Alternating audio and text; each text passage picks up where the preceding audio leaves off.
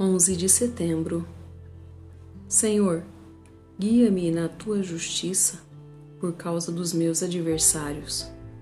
Salmos 5, 8.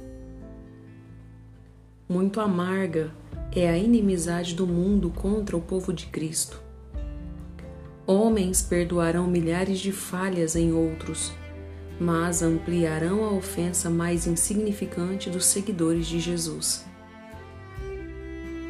Em vez de orgulhosamente lastimarmos isto, encontremos algo de bom e considerando que tantos estão alertas, esperando um deslize, que isso seja motivo especial para caminharmos muito cuidadosamente diante de Deus.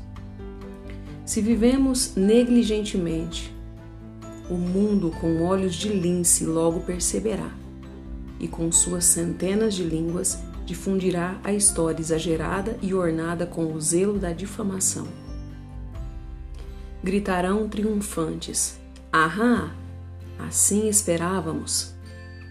Veja como esses cristãos agem. São todos hipócritas.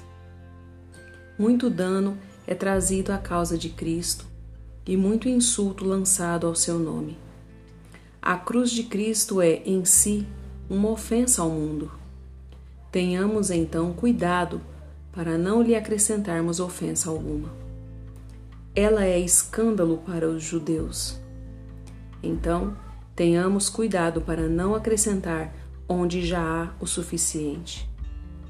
Loucura para os gentios não acrescentemos nossa loucura para dar motivo ao escárnio, com o que os sábios do mundo zombam do Evangelho. Como deveríamos ter zelo por nossos irmãos? Quão rígidos deveríamos ser com nossa consciência? Na presença de adversários que deturparão nossos melhores feitos e refutarão nossos motivos, quando não puderem censurar nossas ações, como deveríamos ser prudentes. Peregrinos viajam como suspeitos pela feira das vaidades. Referente ao livro O Peregrino de John Bunyan. Não estamos apenas sendo vigiados, mas há mais espiões do que imaginamos. A espionagem está em todo lugar, dentro e fora de casa. Se cairmos nas mãos do inimigo, podemos esperar que um lobo seja mais gentil ou um demônio mais misericordioso do que esperar que os homens sejam pacientes com nossas debilidades. Homens que realçam sua infidelidade a Deus com escândalos contra seu povo. Ó Senhor, guia-nos sempre, a fim de que nossos inimigos não nos derrubem. Devocionais Charles Spurgeon